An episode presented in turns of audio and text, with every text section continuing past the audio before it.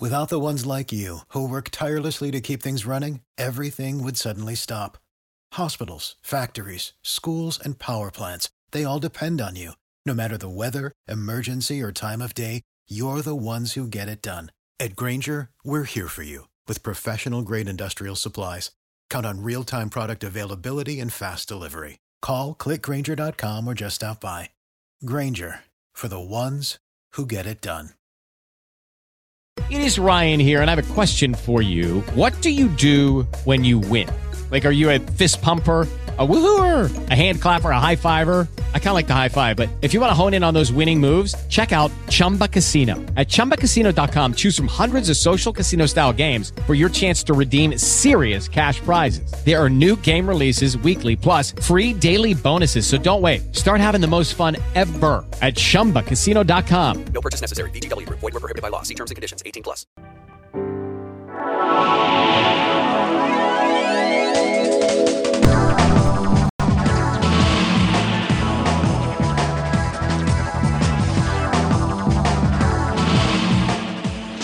Seguimos con más. Esto es Entre Noticias. Ahora vamos a entrar en otro tema. Siguen las redes moviéndose con felicitaciones y saludos a Alejandra Cedeño, la escultora y caricaturista.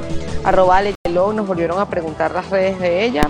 Eh, en esta, en esta oportunidad vamos a presentar, antes de dar la bienvenida a nuestro próximo entrevistado, vamos a poner a su disposición esta pregunta en la que pedimos que su respuesta nos las acompañe utilizando el hashtag o la etiqueta EN Documentos. ¿Ha sido víctima de un fraude en herencias? Esta es la pregunta. ¿Ha sido víctima en- de un fraude en herencias? La respuesta eh, arroba entre noticias GB con la etiqueta EN Documentos. En esta oportunidad vamos a recibir al doctor eh, Raymond Horta. Gracias por estar aquí, doctor. Bienvenido. Bueno, tenerlo siempre para hablar, para disipar algunas dudas, para responder además algunas interrogantes que hay en las familias. Quizás uno dice, bueno, esto no, no se ve en nuestro país y resulta que se ve más de lo que uno, de, lo- de lo que uno piensa. A veces decimos, bueno, el día que ya yo no esté en este plano, tú te quedas con el carro, tú te, tú te quedas con el apartamento y tú te quedas con el local comercial. Pero nada está escrito. Entonces fallece, fallece la persona y entonces empiezan estas disputas familiares. ¿Por dónde canalizar, doctor? ¿O por dónde se debe, sí, canalizar realmente una herencia? ¿Cuál es el paso? ¿Se ve en nuestro país este proceso de herencia? ¿Ahí se hereda en el país? por supuesto, el tema de la herencia es un tema que es común a toda la familia. Es, eh, es algo que sucede históricamente, el tema de, de la herencia o la sucesión, quién va a quedarse o qué se va a quedar con los bienes, es un tema histórico y que ha sido objeto social o, es objeto de estudio social desde el punto de vista de la cantidad de conflictos que surgen. Lo normal, y es lamentable decirlo, es porque por la dinámica familiar haya diferencias. Estas diferencias pueden llevar a conflictos, algunas veces solventables, algunas veces se convierten en problemas graves que incluso pasan a temas de tipo penal. Eh, Los procedimientos, este, desde el punto de vista civil, existen. Existe la manera de dirimir estas eh, diferencias o establecer quién se queda con que si no hay acuerdo entre los herederos, se puede entonces llevar a la vía judicial. Hay algunas maneras que hay que, eh, algunas formas preventivas de evitar problemas en el futuro. Es muy normal que haya a veces o, o se ven casos donde el tema no solamente de bienes inmuebles, sino de muebles, se desaparecen. Se pueden hacer muchísimas cosas para evitar eh, que haya alguna lesión a alguno de los herederos. Lo- las primeras cosas que entran en discusión, cuánto me toca, qué me toca y evidentemente pues o después de agotar la mediación que es lo normal, pues entonces tendría que venir una vía Doctor, ¿se hereda en vida también? Existe lo que se llama la planificación a los efectos de evitar diferencias o controversias entre los herederos. El heredar en vida no existe como tal como figura jurídica. Muchas personas, y lo vemos mucho en las, ¿no? Sí, pero lo vemos mucho en las películas. Yo quiero heredar en vida, dame mi parte. Incluso hay cuentos bíblicos de- del hijo pródigo que le pide a su padre que le dé todo en vida y después llega arruinado y el papá lo recibe. Es decir, eh, es, eh, es algo que pudiera, incluso hay casos actuales eh, en, en el derecho español o en esa, en, lo estaba oyendo hace rato, el caso de una duquesa que para que no hubiera problemas en su nuevo matrimonio, en sus segundas nupcias, repartió lo que tenía a los hijos para que no hubiera controversia. Eso lo pudiéramos llamar, pero no de una manera jurídica, heredar en, en vida. Sino más simbólico, más decisión. No, eh, es una manera de llamarnos, es- es- es- pero como figura, como tal, no existe. Si se puede planificar, poner bienes a nombre de alguno de los hijos o constituir compañías a los efectos de prever enfrentamientos en el futuro o hacer las reparticiones. También existe lo que se llama eh, la, la disposición testamentaria, que es uno de los temas, por supuesto, que vamos a tratar hoy, donde se asignan bienes a cada uno de los herederos. justamente en, este proceso de la asignación de los bienes, eh, la persona que va a asignar, vamos a suponer, vamos a, poner el caso puntual de un, un jefe de familia, el papá, el, el deber ser es que se redacte el documento, por supuesto, bajo la asesoría de un, de un experto, de un abogado, y empieza a hacer esta especie de repartición. Ya cuando el padre no está en vida, se hace esta repartición. Se han dado casos, por favor usted que es el experto en la, en la materia, en que de repente existe este documento, pero no hay, quizás los hijos no son los, los que van a salir beneficiados. ¿Qué pudiera pasar en este caso? Bueno, existe una multiplicidad de casos, pero también existe la figura del legado. O sea, aparte de que están la- las disposiciones testamentarias, el dejar a determinadas personas determinados bienes se considera un legado, así sean herederos, pero también se puede dejar legados a personas que no son herederos. Familiares. Y entonces ahí vienen las disputas o vienen las dudas. ¿Es ese testamento válido? ¿En realidad lo firmó mi padre o mi abuelo? Vienen muchísimas, eh, digamos, eh, formas de pensar de los herederos y las cuales son legítimas y son válidas porque existe también una figura bien interesante dentro del derecho que es el testamento, el testamento cerrado. Es decir, como lo conocemos en, en la- en las novelas o en las películas, eso del testamento que se guardó en un sitio Y luego es- apareció, ojo, sí existe, pero tienen que cumplir unas formalidades. Es un- un los testamentos que no se otorgan ante funcionarios públicos requieren de una cantidad grande de testigos que sean amigos de la persona y dentro de los seis meses siguientes se tiene que seguir un procedimiento judicial. Como Eh, por ejemplo, perdón, No, se lleva eh, a un tribunal para que se reconozca la firma de los testigos si la persona no está viva y si la persona que hizo ese testamento privado hológrafo lo hizo, eh, está vivo, entonces él tiene que ir a ratificar eso.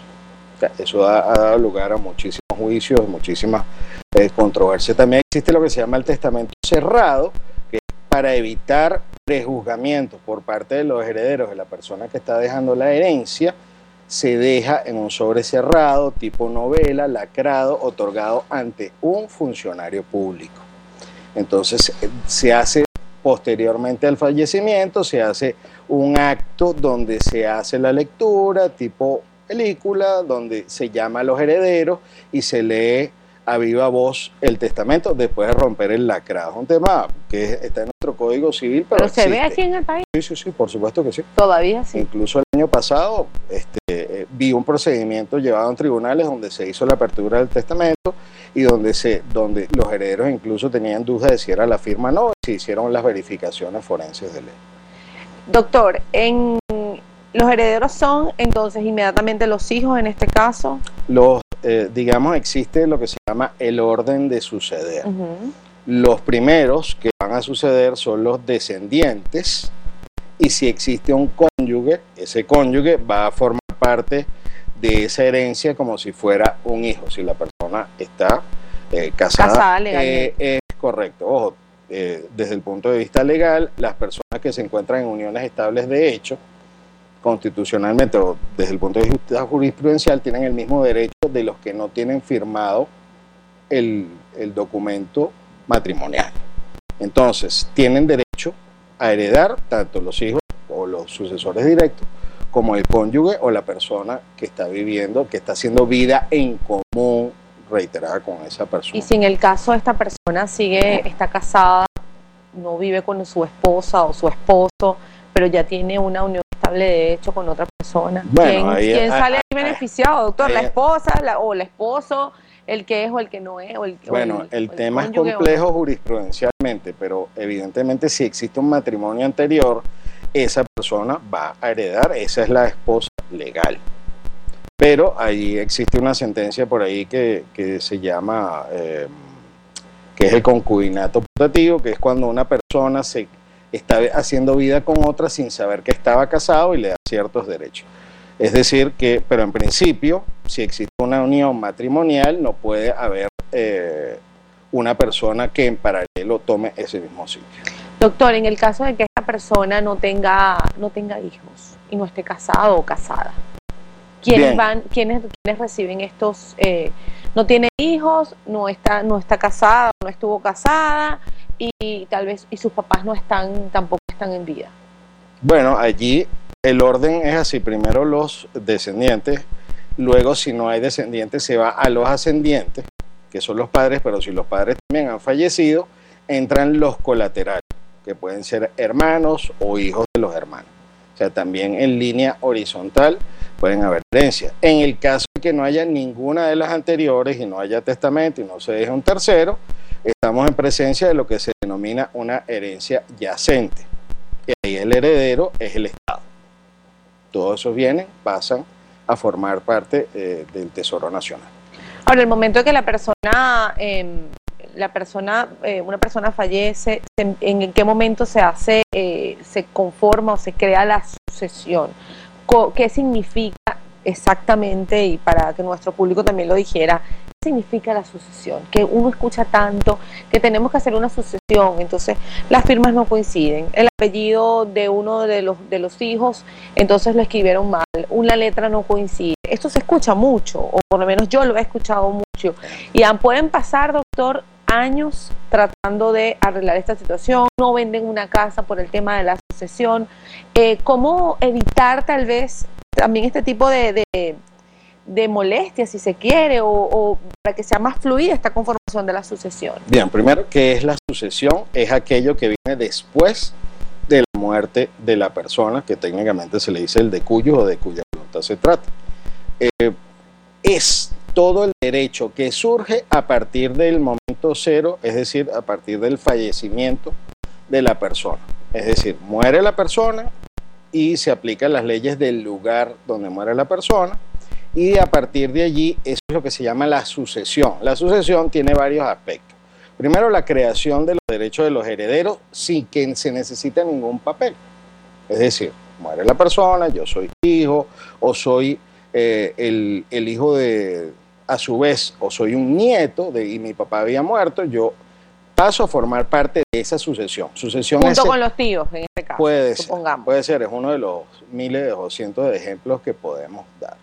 Entonces, en ese sentido, viene una cantidad de pasos que hay que dar para poderse poner en posesión o administrar o vender esos bienes y lo que por lo general se llama la sucesión son todos los trámites de impuestos. Ok. Es decir, muere la persona, se hace el acta de función y luego hay que notificar a los órganos de la administración tributaria de que esta persona falleció, entregar una cantidad de recaudos como es la lista de los bienes muebles, inmuebles, si tenía efectivo y otra cantidad en bancos, por ejemplo, para poder movilizar eso una vez que se termine ese trámite.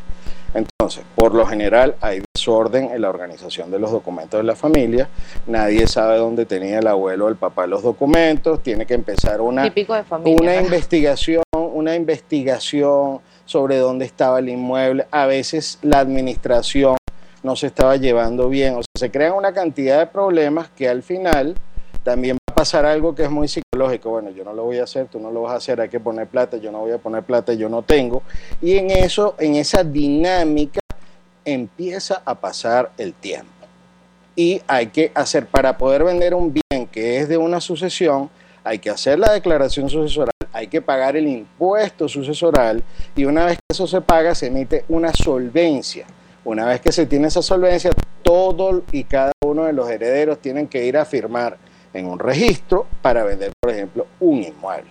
Entonces se tarda a veces años y a veces el trámite mismo de la parte impositiva también es engorroso. A veces la declaración hay que hacerla dentro de los seis meses siguientes a que fallece la persona. Cuando no se hace así, hay que pagar multas o a veces han pasado muchísimos años, entonces hay que pasar por un proceso.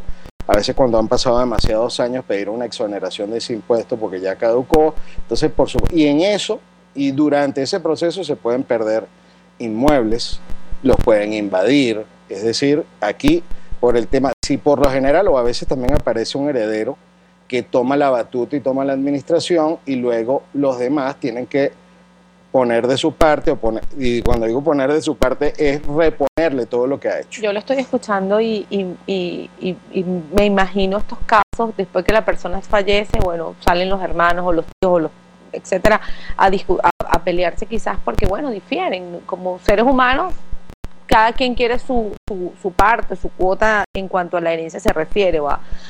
Pero, ¿cuál es esa recomendación? Eso lo va a responder al regreso. Esta recomendación que usted puede hacer, aunque suena duro tal vez, porque, bueno, uno quisiera que los papás de uno estuviesen para toda la vida, pero esa recomendación que se debe hacer para evitar que al momento de la sucesión no pasen este tipo de, situaciones. Esto lo va a responder al regreso.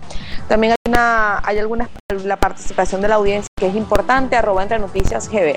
Vamos a ir a la pausa, les vamos a dejar con la pregunta que ya ustedes están respondiendo utilizando la etiqueta EN documentos. Ahí está en pantalla la pregunta. ¿Ha sido víctima de fraudes en herencia? Su respuesta, arroba entre Noticias GB con la etiqueta EN Documentos. Recuerde que estamos conversando con el abogado Raymond Horta. Al regreso hay más sobre el tema de las herencias, herederos, sucesiones, entre otros temas.